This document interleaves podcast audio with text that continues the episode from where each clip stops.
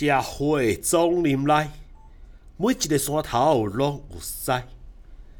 食完食不强的老油条，咱拢叫因屎老屎啊！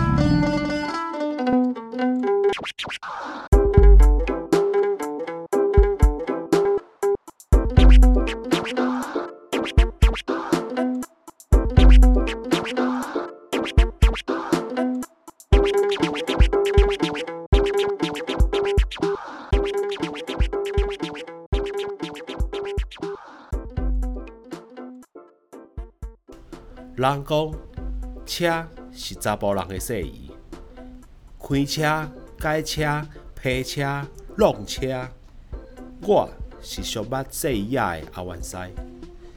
欢迎收听《西林老师》。咱今日要来讲，咱开车在外口上惊拄着的问题。吼，啊，我为即个网络顶悬找一堆资料出来，夭寿哦！安尼拢写济，好啦，无要紧啦，我赶快一样一样来跟各位分享。好，咱网络找到的资料，再叫一下台湾人开车最怕的十件事：一、近距离跟车。我要甲大家讲，近距离跟车无毋对，有人开车伫后壁，你会感觉有压力。问题是，啊，你敢有一工敢毋伫遐看目睭物啊？应该是讲，是毋是应该家己爱保持即个开车的距离？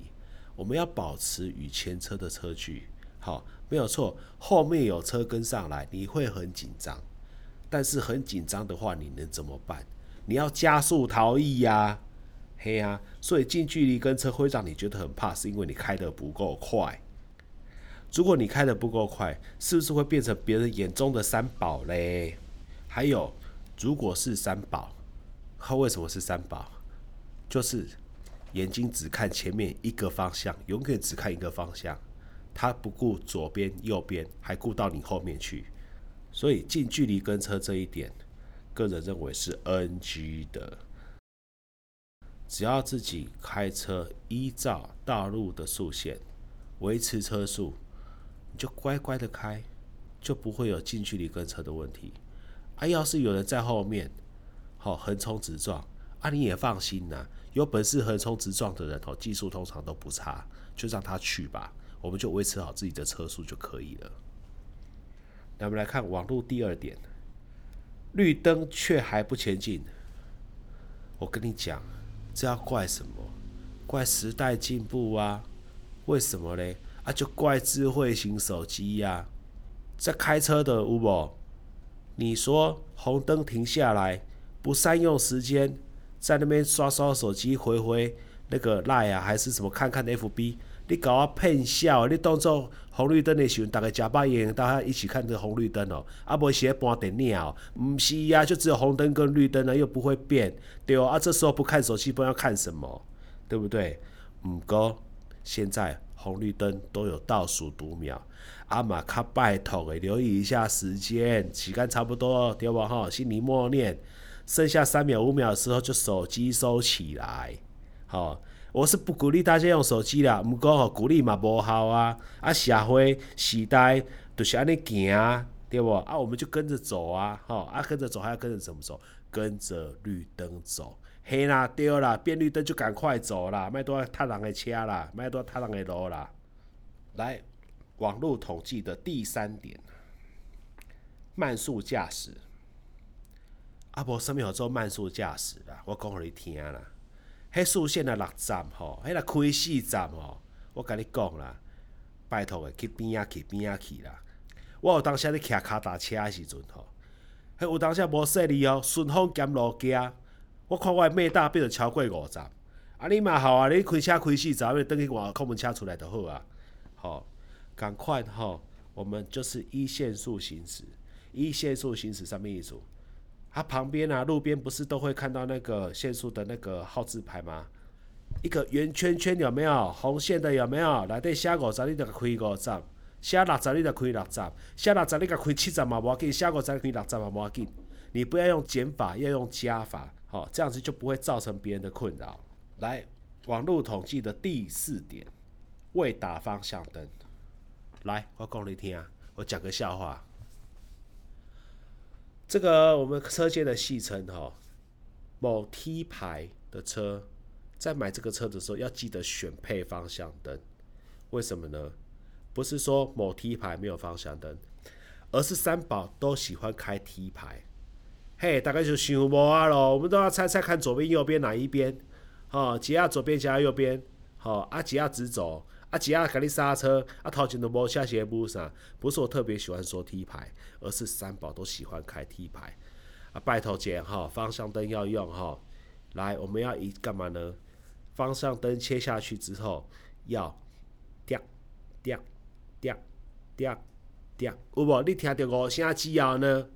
好，开始往你的车道前进，要完整完整做完整个动作，让你的。左车、右车可能看不到，哈，前车好，公开看不到，黑是背后你后车看的，你的左后方、右后方、正后方这些车看到你要切方向了，看到你要切换车道了，在条件允许的情况啊，他就把路让出来给你了啊，对，要不然就开太慢，他让不出来，嘿，这时候就要加油门了啊，嘿，就回到刚刚的那一点，好，起码都是变换车道要记得打方向灯。我讲讲你听啦，真正的老司机除了方向灯还要看什么？我跟你讲，看人的脸呐。为什么呢？车这么大一台啦，真的移动过来的时候，那个对比不强烈。你知道什么做对比哦？都是大项物件跟细项物件的对比。迄飞机安尼飞咧天顶，你感觉伊就慢呢？有无？因为迄天吼，迄天空太大了，所以飞机的速度你感觉不出来。赶快啊！车子开在马路上，有一些速度感你感受不出来。不过你看它的轮子，车子在转过来之前，轮子会先偏出来。对，轮子只要偏一点点，你就看出来了，因为它小，所以比例小，所以对比大，所以你就看得出来它在动。嘿，看到它动，你就要注意三宝来了。网络统计的第五点。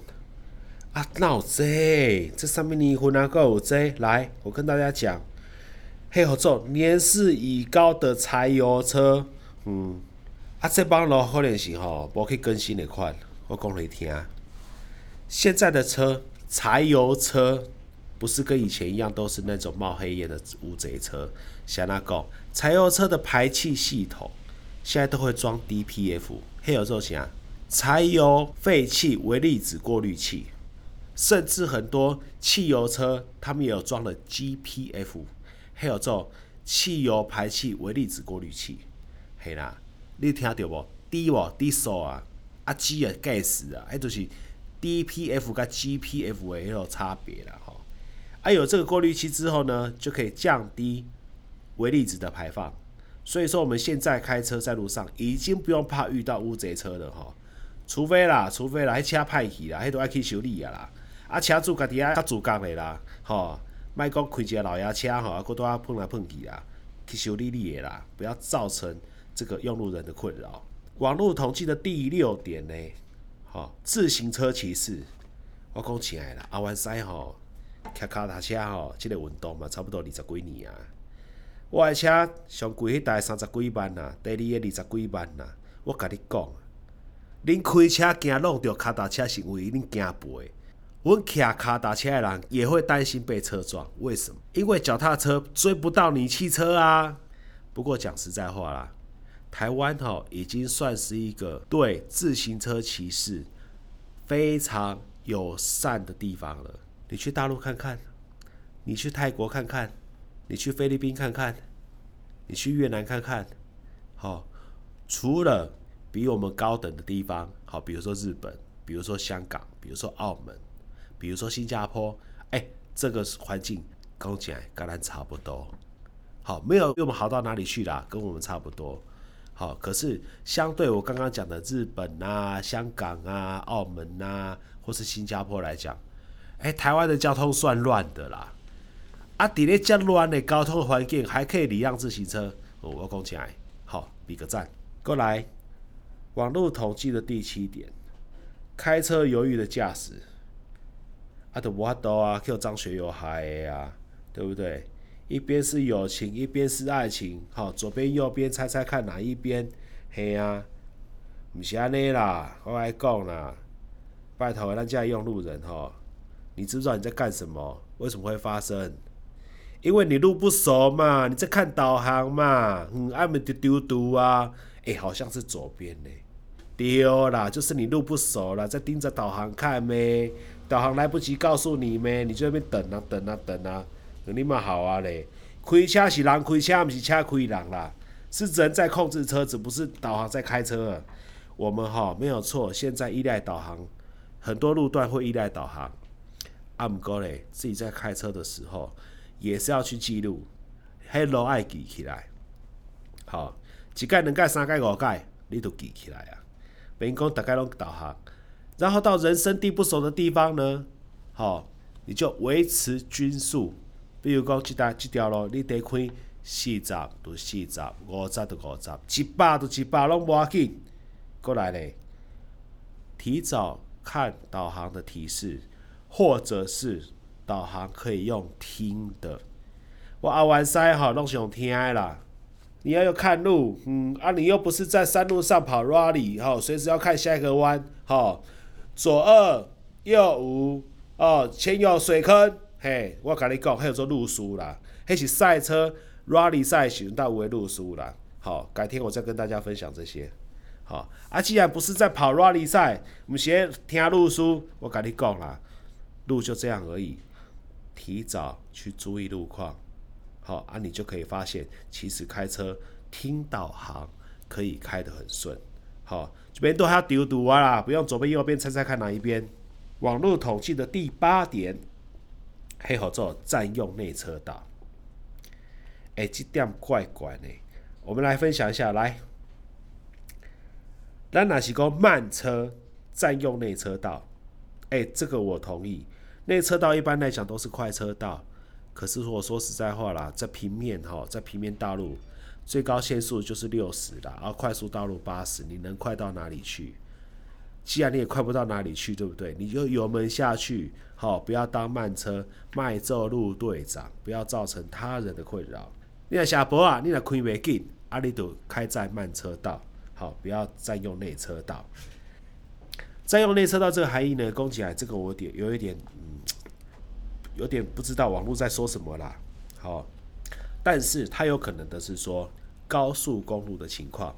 台湾是这样子的哈，但高速公路哈，高速公路哦，内车道是被归类为超车道啊，但是路上车就这么多啊。中间车道跟外车道的车就是慢慢开呀，我们也是拿来超车啊，只不过是一次可能超个三台、五台、八台、十台呀，那就一路就很顺的给他继续超下去。啊，既然我们都开的比别人快了，啊，这样算不算占用内车道？嘿呀，所以这一点吼，这有待商讨啦。反正吼，如果你是慢车，就开到外车道，不要占用内车道。啊，如果说你本身有办法开快，你就善用内车道，好，不要去占用外车道。网络统计的这个第九点哈，红灯时依然缓慢移动。啊，讲实在话，如果你远远看到红灯的，很多人的习惯会收油门，好，啊，慢慢的滑过去，用低档嘛。一般来讲，现在自排车都低档嘛。好，啊，手排车的话就是哎。打进空档啊，库拉奇喊你打空档或怎么样滑过去，然后就不要再补油了。我觉得这蛮合理的啊，这样才省油啊，这样才环保啊。爱心红灯了，你也看到秒数，比如说前面还有六十秒，好，那就缓慢的移过去。好，反正等一下也要停嘛。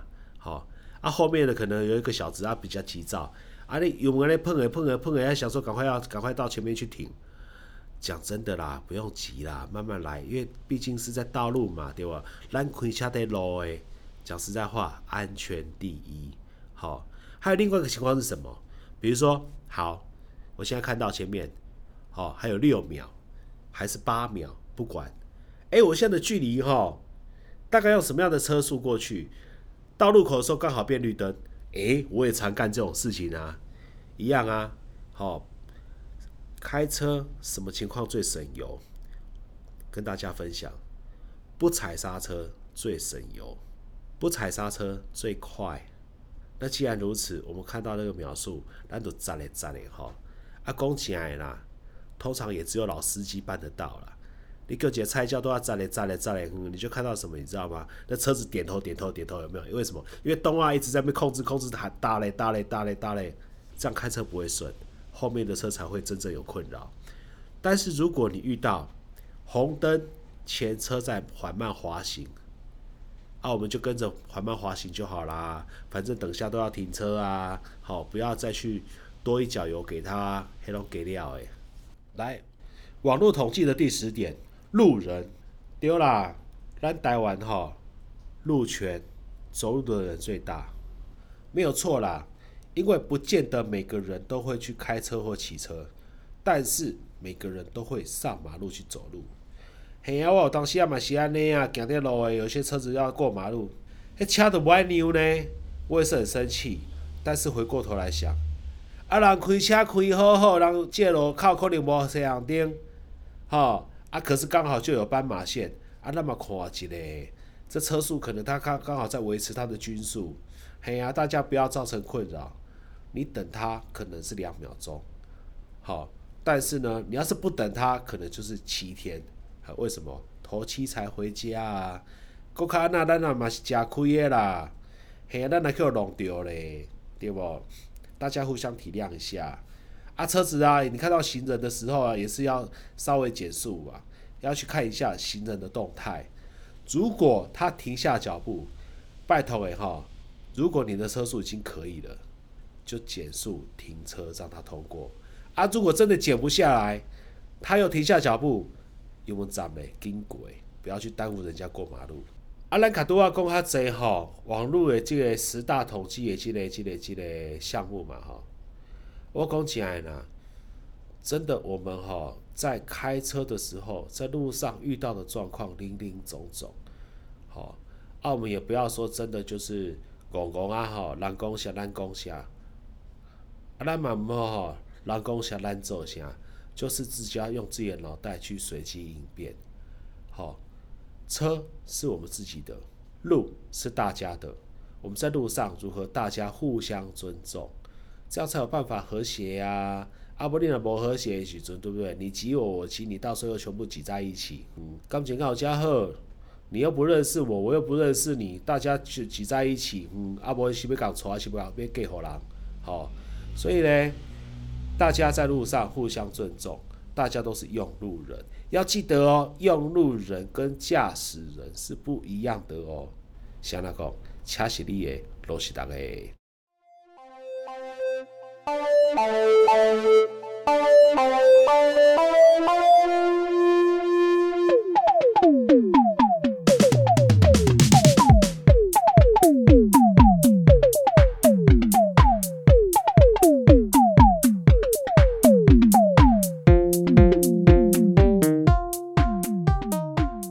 路是安尼啦吼，卡多要讲啊吼，路是大家的，好车是家己的。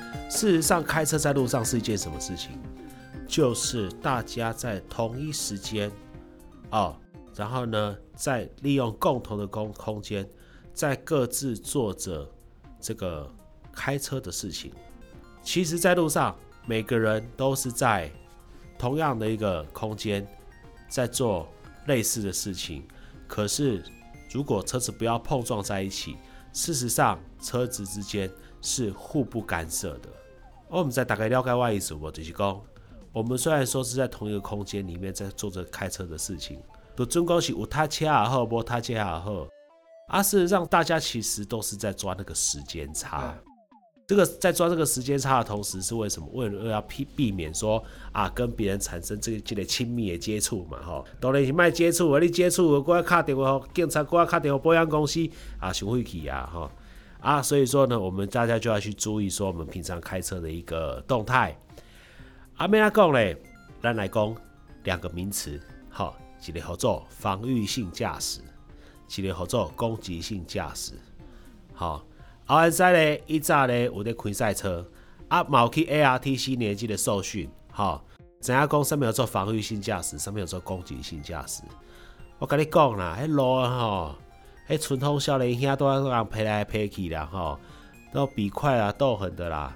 为什么？他就是就是要把人扒掉嘛。还有做啥？还有做攻击性驾驶。好，被输赢的啦，还就是攻击性驾驶。防御性驾驶是啥嘞？防御性驾驶就是讲吼，咱开车的路的吼，莫去互弄掉，莫去互别人弄掉。吼啊，当然啦，咱嘛莫去共弄掉。好，安那讲就是不要在路上跟别的车有亲密接触嘛。说实在话，偶尔啊喜欢开快车的人呢，你又要兼具攻击性的一个一个一又要兼具攻击性的驾驶风格，也以及更重要的是防御性驾驶。安那讲，当你的周围的车有任何的动作，都要看在眼里，记在心里，脑袋去运算，去找出一条你的路线。开车在路上哦，眼睛不是向前看，向前面看的时间，除非是说你旁边都没车，或者是说，哎，你在高速公路上行驶，那路况很无聊的状况，你那是开在车，你那是开在市区哈，跟你讲，看前面的时候大概只有一半，其他时间在干嘛？眼神四处飘啊，看看左边啊，看看右边啊。看看前面啊，看看后照镜啊，看前后左右的车跟你的距离有没有保持到安全的距离。好，这就是防御性驾驶。那其实大家养成习惯就是，你要随时知道，如果旁边有什么状况，你可以往哪里闪，就是所谓的安全距离。好，你的生存空间，只要把这些距离给抓出来了嘞。通常呢，当别人有失控或者是有普罗攻的时候，哎，我们就知道我们该往哪里闪。赶快拿，我一开始我有讲，一台车你要看它的动态，你看整台车是比较难看出来的。它一点点微微的倾斜啦，哈，还是讲得冲啥啦，哈，一在变换车道什么的，你可能看不大出来。当你发现你前后左的车有异状，看它什么？看它的轮子。看它轮子怎么偏出来啊？好，这个会比较准。尤其最明显的是什么？最明显的是说，如果有车，它刚要从路边要开出来的时候，因为两台车都在马路上，你不知道它到底有没有在动。车子微微在动，你看不出来；但是轮子在转，你一定看得出来啊。停下来的还是微微的在往外移动，看它的轮子就知道了。好，这个是最最常见到的就是。很多啊，路边要开出来啊，你又没注意到啊。好，你以为他停车啊，事实上他是缓慢的在在往外移啊。好，后车维持速度，前面那台要开出来的车呢，又以为你的速度不够快啊。好，为什么他会以为你速度不够快？因为后照镜他只看了一眼，看到车子距离，他又不知道你的速度就开出来了。我跟你讲啦，一样的距离啊，今日你若讲开四十，跟开八十。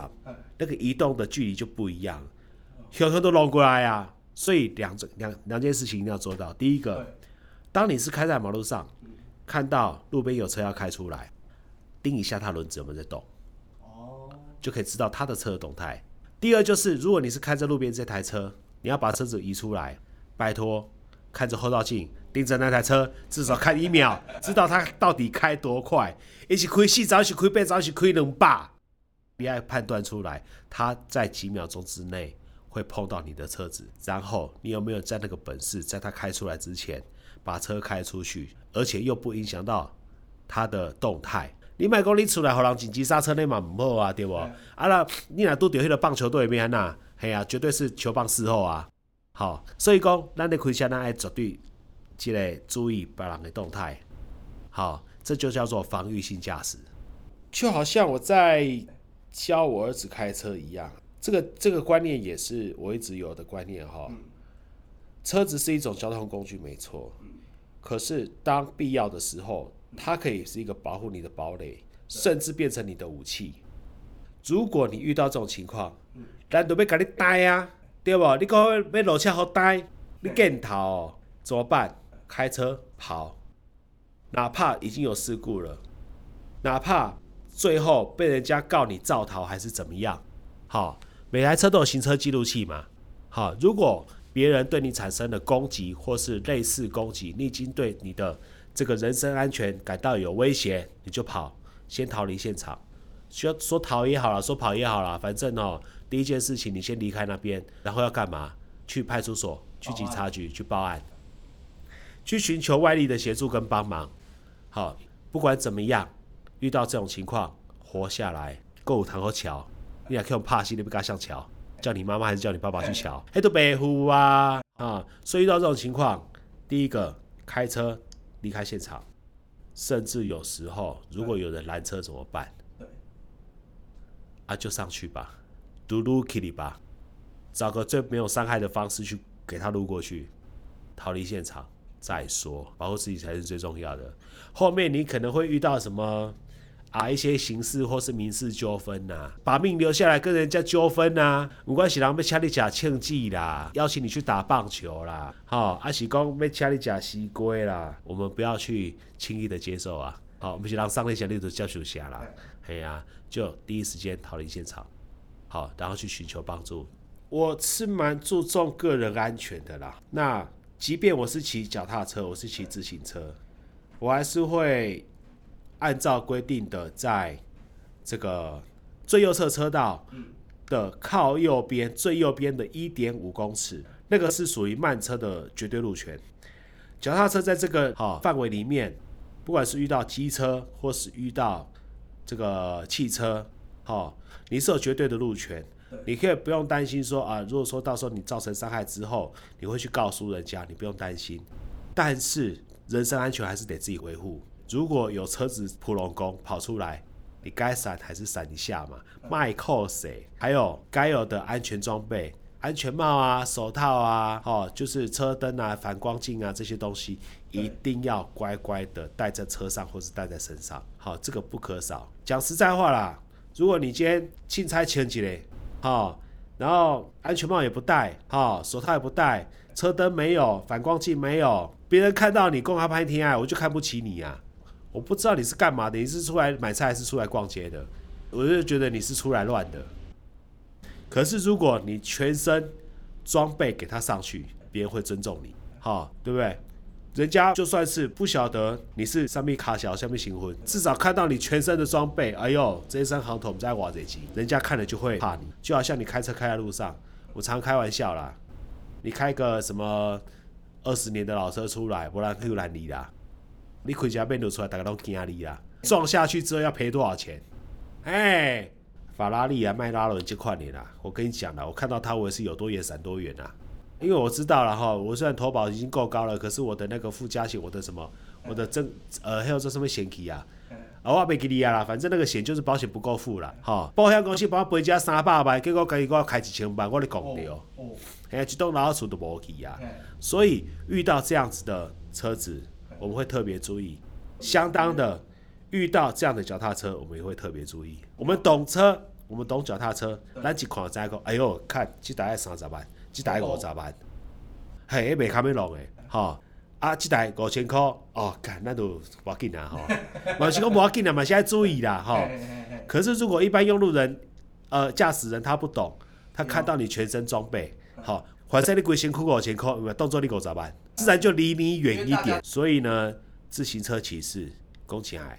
安全帽戴着，对，手套戴好，骑行服穿好，骑行服穿上去，人家就认为你是 pro 哎，就没有人敢动你了啦。好，就算要动你，他要衡量一下自己口袋深不深。好，对，恶意憋车什么的，我们都有听说过。但是说实在话，如果自己能够守规矩的，就是在自己的路权，好，这个用自己的速度，好去骑车，稳定骑行，也不要闯红灯哦。好，也不要去这个影响到路人哦，更不要去影响到驾驶人。你买去讲讲哈，让别人来给你挡。好，啊，当然，如果说什么事的话，一样。如果什么纠纷，不要急，不要吵，因为你骑车就是弱势。好，怎么办？手机啊，老有嘛，老兄弟啊，老人啊，搁较老无，你嘛有一一零的档卡。好，啊，你就用这方式来解决，不要去。跟人家有纠纷有争吵，因为我又有看了啊，怎么讲？我就看过那个脚踏车跟人家发生纠纷之后啊，啊你规台车摕来做武器，甲人输赢，哎你毋知你的车偌贵？对，你是要摕五万，你是要摕五十万，甲人输赢？啊有些人就直接把安全帽拿起来就敲下去，对不对？安全帽是拿来保护你的头的，不是拿来攻击别人的头。我把看过啊，明明就是自己本来没什么错，啊，你都血气方刚啊，血气一方刚，然后意气用事啊，要跟人输赢啊，啊，全部摕起来讲敲啊，结果嘞，吼，结果你怪赔钱给人，明明自己没有错啊，为什么要干这种事情？对，所以我们还是要一样啊，防御性驾驶，保护自己。好，防御性驾驶除了说是在这个这个车子动态的时候，当然也是在静态的时候。好，什么叫防御？就是保护，做好自身保护，命留着。好，接下来呢，阿元是要跟大家分享所谓改车。什么叫改车呢？很多人就是常常看到那个路上啊，有些车子趴低呀，或是装个尾翼呀，或是排气管碰碰狗那一种啊，把它当做改车。事实上，改车没有那么狭义啦。跟大家分享一下哈，每一个车厂、每一个品牌哦，他们在做这个新车的设定的时候，通常是这样：他卖一台车出去哈，他不知道说你这个车主啊，开回去之后呢，你的用车的这个状况是什么？有些人一年开五千公里。有些人一年开五万公里，十年之后呢，这台车也有可能已经开了五十万甚至八十万公里。那这个车厂呢，他在设定这台车的时候，他当然是要以这个最长里程的打算去设计这台车。所以一般车子呢，它在出厂的时候，并不会用最大的一个输出来做设定它的引擎。再者呢，这个。有关于其他的部件啊，比如说排气管啊、避震器呀，或者是这个变速箱等等之类的哦，通常也是有蛮大的成本考量啦。哎呀，啊，不然一台车如果说做到最精进，那这台车做出来这个售价必然就很高啊。可是对一般来讲，这个代步车、家庭用车，啊，如果说卖的贵贵的，好，比如说一台这个家庭用车，每台都卖个四五百万，而是要卖给鬼哦，好。四五百万不是不可能哦，我随便举个例子好了，赛车在用的避震器，哦，我就讲说 rally 赛越野赛的赛车在用避震器，一套四五百万起跳，啊，有些甚至上千万，那当被机动拉出，对，就那四支避震器而已啊，就可以那么高的价钱，嗯，啊，如果装在民用车上，对啊，这样不合理啊，对啊，所以呢，车厂它必须去设定，第一个耐用度考量，第二个成本考量。好，在这样考量之下，所以车子呢，一般来说，它的效率大概只有它本身应有效率的百分之六十左右。也就是说，你买辆车，它的输出是两百匹马力，但事实上，它应有的输出应该是三百匹马力。这样子的输出才有办法有效的确保，如果这台车被开了五十万甚至一百万公里会怎样。但是以台湾的用路状况了，说实在话。开个二十万公里，好，它就已经算是老车了。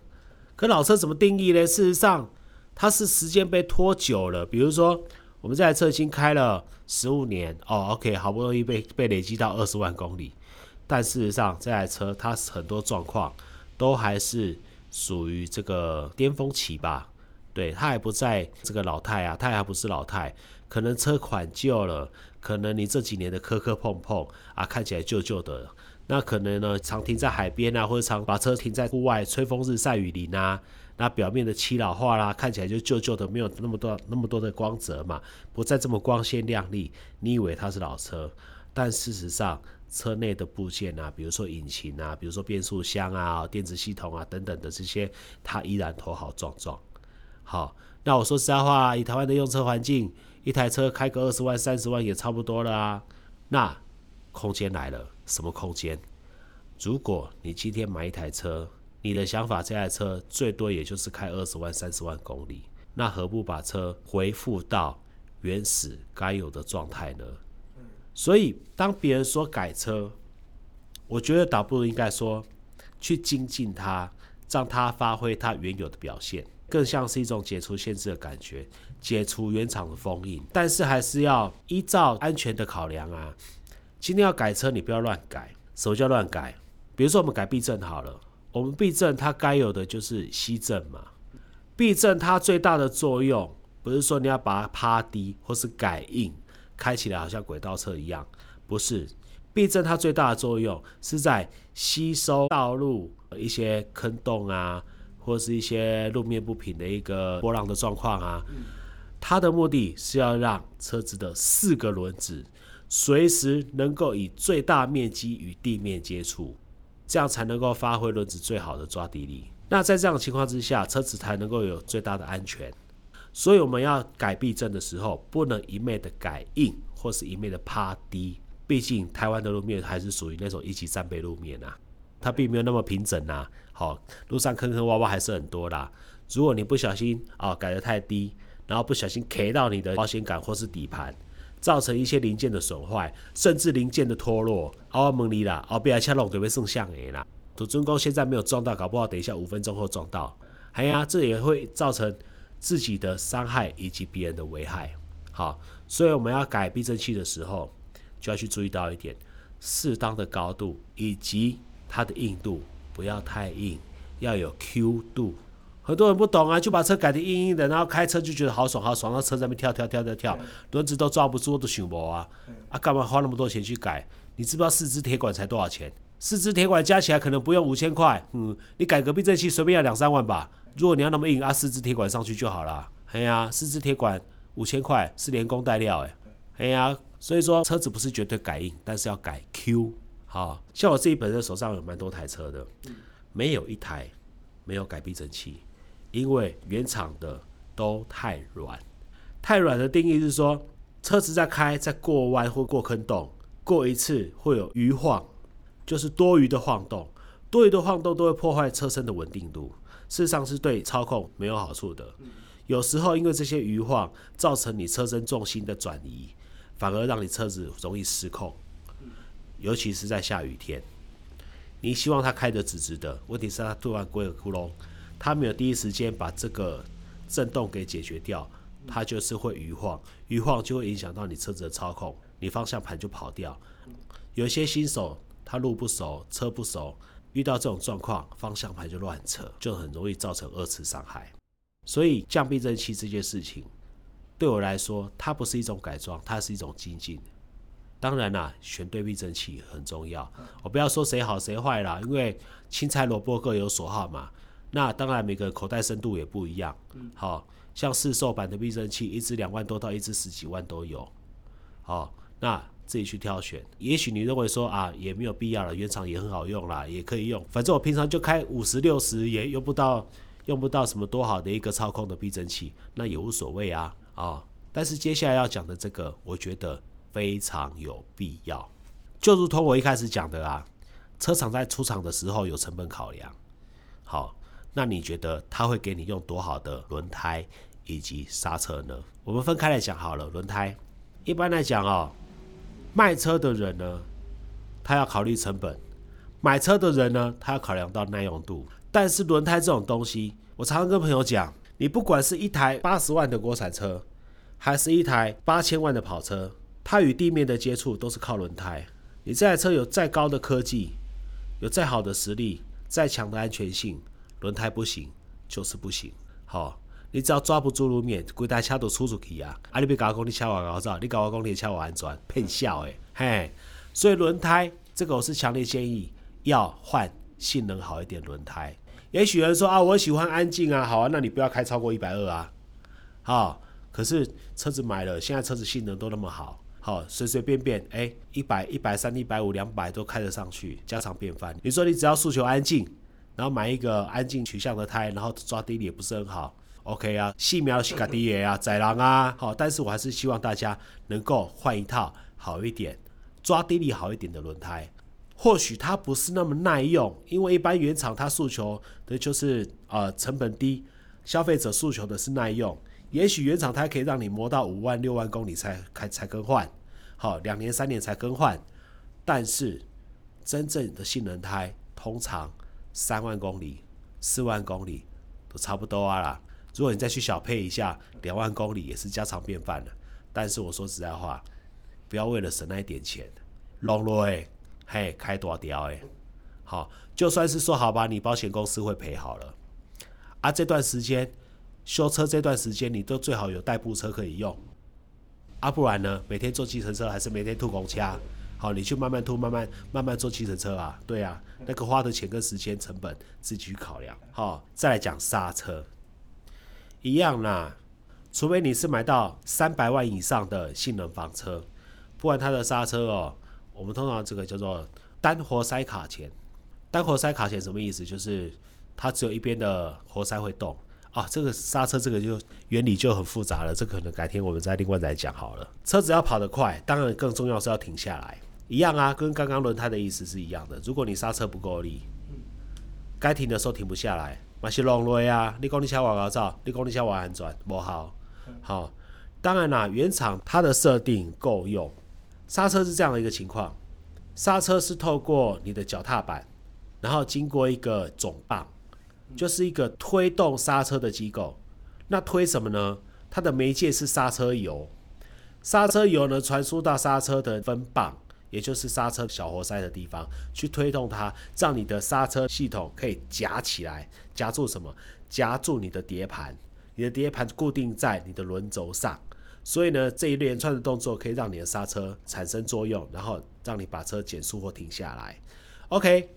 我们都懂，摩擦会生热。刹车碟盘跟刹车片，它在摩擦可以造成摩擦力，好让车子停下来或减速。当然，在摩擦的过程当中会产生高热，这热度甚至会到高达七八百度。这个热再透过碟盘、透过刹车系统、来鳞片，然后到卡钳，一直传输到哪里？会传输到刹车油啊！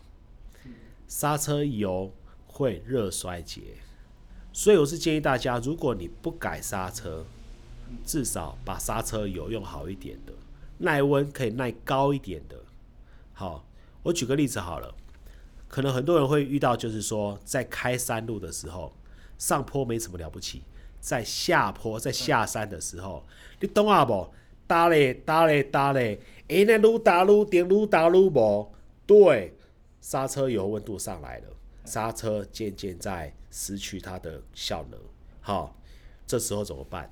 建议大家这时候就把车停在路边，然后让刹车油的温度冷却下来。好，这时候不是刹车盘哦，不是刹车皮哦，刹车盘跟刹车皮耐温度至少六七百度以上，这不是问题哦。但是刹车油拍水后只有一百多度，一般的赛车油只有一百多度。当然我们不需要去用到赛车的啦，那种两三百度那个不需要。可是。家用车来说，换个刹车油，甚至换个好一点的刹车皮，这是必要的。好，因为你平常可以不用，但是你需要用的时候却没有。那些动啊动没掉的时候，你车口口出口口出口口出，一直去一直去一直去，啊不弄车，你不弄车，想要弄车？好，所以这个东西一定要去注意。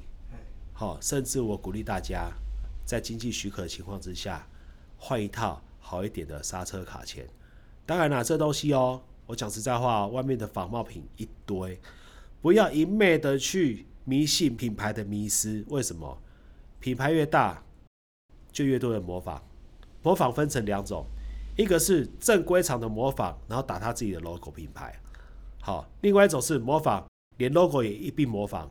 好啦，你被记得自有品牌，至少出了问题，你知道找谁维护。找谁维修，找谁保固？你要是去买到仿冒品，阿里被垂香。好，所以大家不要去有什么品牌的迷失。好，国产很多都做的不错啊。如果你预算有限，买国产的也不错。反正有改就有差，不用说一定要什么大品牌的。好，虽然说我自己是用 Brandbo 啦，好，或是 AP 啦，好这种东西，可是我是希望大家说不要去迷失品牌。我是因为需要用到，好，因为本身自己有在跑场地。好，有在有在跑那个场地赛，所以我会用到这些大品牌的，会对我来讲比较有心理层面的保障。好，按不光进来啦，一些大品牌啦，工厂在国外啦，真的要保护的时候，你根本打包过去给他维护哈，也不一定会啦。但是国产品牌的话，就近嘛都可以处理嘛，你寄过寄等来处理好者还剩几礼拜的后啊，方便呐。我国外品牌，我光坐船可能都不止一个礼拜。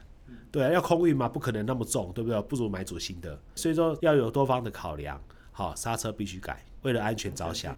然后千万不可以往轮胎里面泼水。我刚刚讲了哈，刹车在做动、在工作的时候，它的摩擦力会产生高热。好，它的一般正常工作温度三四百度以上。好，真正激烈超架，那个碟盘会红起来。好，昂起来，昂个跟它起来，昂个跟它炼钢厂那种红有没有会发热、会发光？好，那个温度都已经高达八百度以上。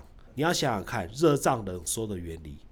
如果车子它的碟盘在高热的情况之下，如果你再给它泼水，状况轻的话，它会变形，因为热胀冷缩膨胀系数它不一，因为水不是百分之百完全同时接触，刚碰到水的地方它会快速冷却，快速降温，快速收缩，其他地方还在膨胀，所以才会说，当它冷却之后，碟盘会变形，就坏掉了。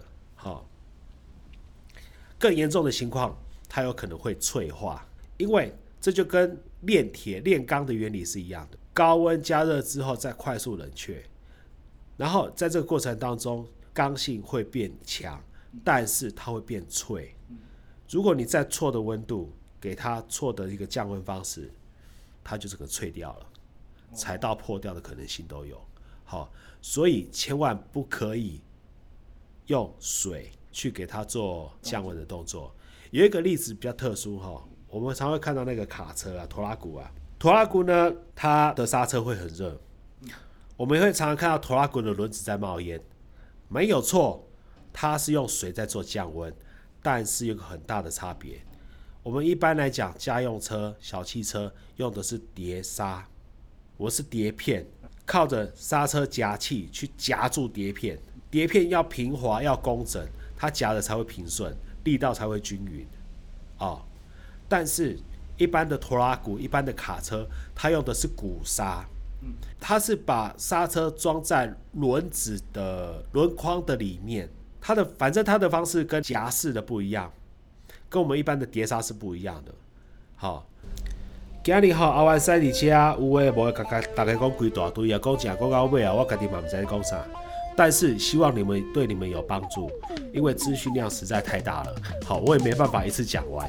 好，以后有机会跟再跟大家讲赛车场是怎么回事啦。好，而且又弄下来群上面尴尬了。好，安全气囊爆在脸上的时候是什么样的感觉了？好，而绝对不是冷冷的冰雨在脸上。好，我们下你你啊哈。那当然，这个经验最最好是大家都不要有，可是我还是可以分享给大家，最好有心理准备这样子。好，那我再整理更多的资料，下一次再继续与大家分享。谢谢大家。